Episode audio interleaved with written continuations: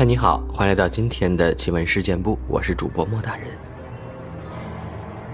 今天这期节目呢，我们来分享一个网友他分享的自己亲身经历的事儿，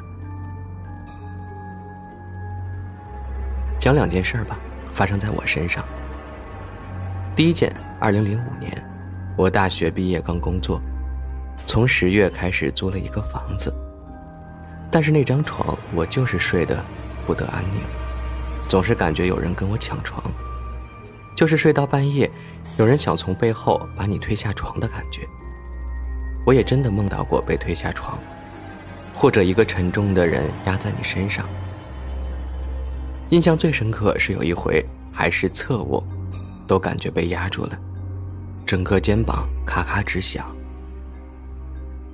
这样过了三个月吧，我睡得浑身不舒服，然后迎来了本命年。我姐姐给我买了一串红玛瑙的手链。就在当晚，发生了一件奇异的怪事儿。当晚又一次感觉到有人在背后想推我下床，于是我在梦里一跃而起，把那人压在身下。他似乎很怕我左手的玛瑙，于是我就用右手按住他，用左手使劲打。写到这儿呢，依然会回忆起当时那种全身肌肉极紧的感觉。最后梦里把他打了一顿，推下床，他变成一个红色的东西跑出了门。紧接着我猛然惊醒，满身大汗，肌肉酸痛，从此睡得很安稳了。直到二零零六年二月，因为工作原因才搬了家。那串红玛瑙手链我一直戴到二零零六年的五月，结果去贵州漂流遭遇翻船。我从水里拼命爬起来之后，人无恙，但手链却丢了。第二件事我清楚的记得，发生在零六年七月那个炎热的夏天。新换的房子，早上七点过，迷迷糊糊之间，听到放在客厅的手机响了一声短信音。紧接着，一股巨大的恐惧感瞬间笼罩了我，来源正是客厅的方向。就是感觉自己被一个什么恐怖的东西给盯上了那样。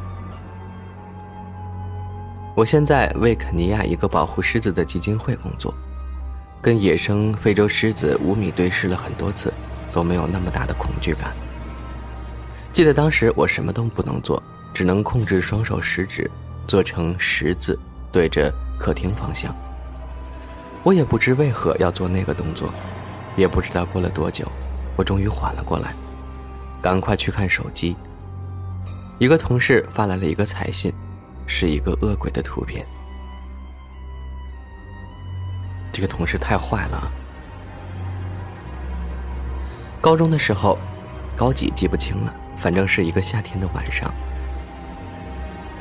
我这人比较夜猫子，习惯于晚睡，但是我爸妈又会在睡前检查我睡没睡，如果发现我没睡，就要骂的。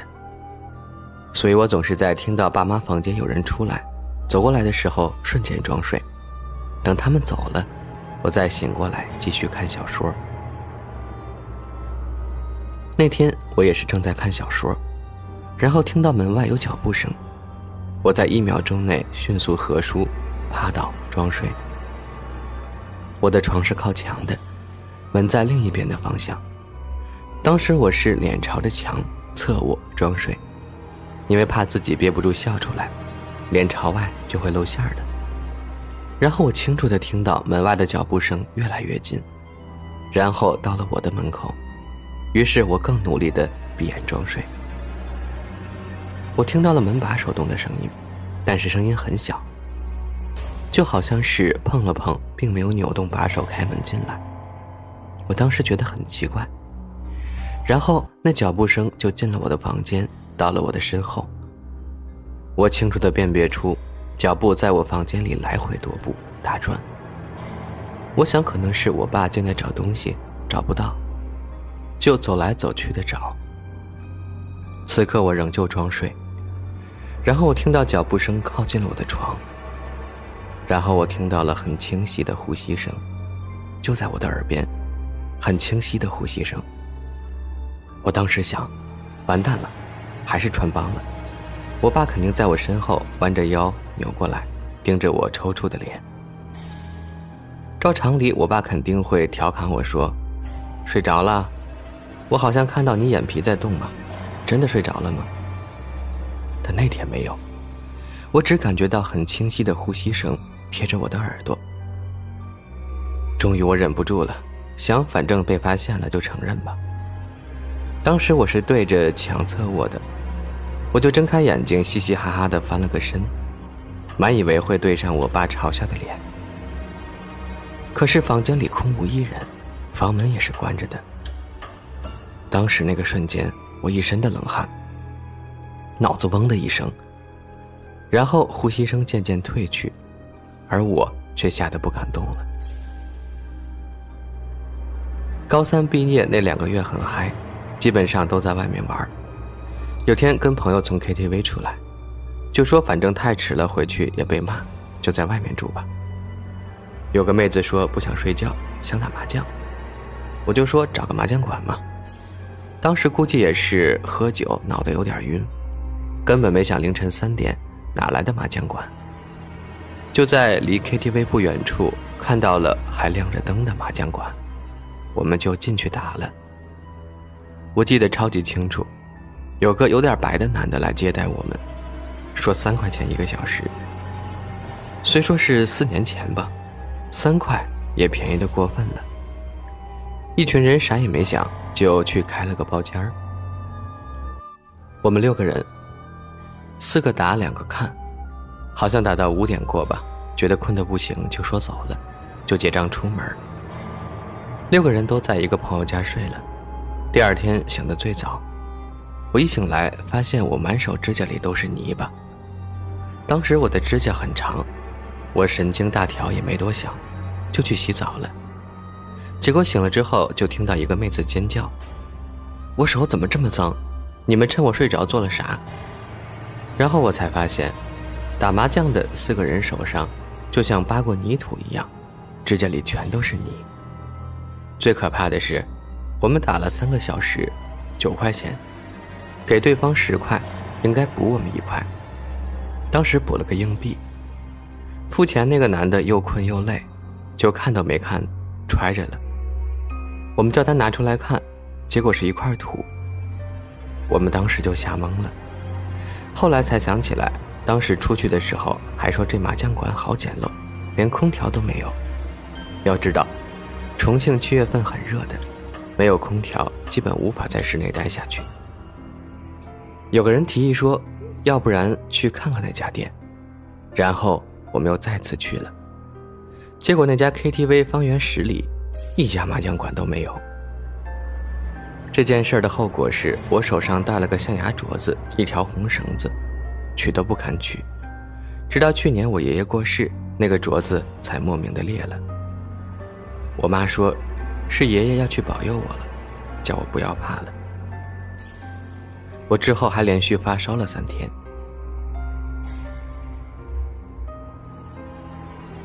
摄影老师说的一个故事，N 年前了，大家还是用的胶卷相机。他老人家带班级去西藏，走在荒郊野外，误入了一处天葬台，周围还有没处理干净的骨头。这种场景对于搞摄影的那帮神人。太热血沸腾了，所有人抱着胶卷相机一通狂拍。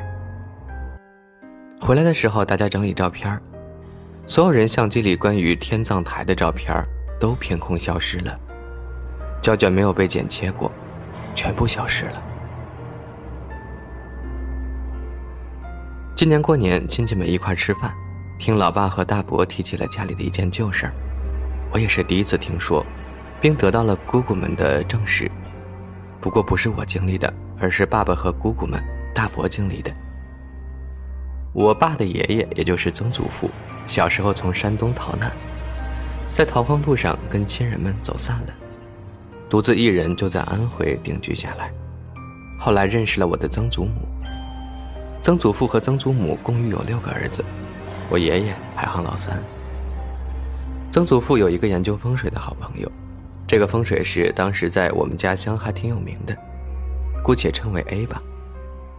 曾祖父五十岁后，身体一直不好，预感到自己来日不多，便和 A 先生商量能不能帮他寻一处风水较好的地方，以待去世后安葬，也好保后代兴旺发达。而我的家乡无山无水，地处平原，地势平坦，也只有一些小河流经，因此没有风水极佳之地。A 先生经过几天的探寻工作。终于觅得了一处风水比较好的地方。A 先生回来找我曾祖父商量，由于此处的风水只能算是较好，所以提出两个方案：将这个地方加以显用，可以望上三门，也就是我的大爷爷、二爷爷和我的爷爷三家能够儿孙满堂、兴旺发达；但险在于绝下三门，我的四爷爷、五爷爷、六爷爷三家不能兴旺。甚至可能断子绝孙。将这个地方加以平庸化的利用，能保子孙平平安安，但是难以发达兴盛。由于父母爱孩子的天性，曾祖父放弃了第一种方案。虽然 A 先生再三强调这一方案能够让上三门光宗耀祖，于是，在六十年代曾祖父去世后，家人根据 A 先生的嘱咐。按第二种方法将曾祖父安葬，这块地方也成了我们家的祖坟所在。七十年代时，A 先生也去世了，而我的曾祖母身体很好，活到九十多，一直到我出生一年后，她才去世。由于当时我们家乡对土葬的管束还不是很多，所以曾祖母也是进行的土葬，并与曾祖父葬在了一块儿。那天亲戚们都出席了葬礼。而在挖土准备下葬时，由于追求挖掘速度，并没关注细节，直到露出一条巨大的蛇。父亲和大伯描述应该有两米多长吧，碗口粗。大蛇被铁锹挖伤后，并没有攻击人，而是顺着土中的一个洞爬走了。挖土的人镇定了一下情绪后，小心翼翼地重新开始挖。挖了一会儿后。大家发现，原来那只大蛇就盘在曾祖父的棺木旁，而在他盘踞的地方还有六个蛇蛋，刚好与曾祖父的孩子数量相同。可是有三个已经破掉了，是挖土时不小心碰的。大家面面相觑，因为蛇被认为是风水好的象征，可现在碰破了三个蛇蛋，蛇也逃走了，不知道会不会有什么影响。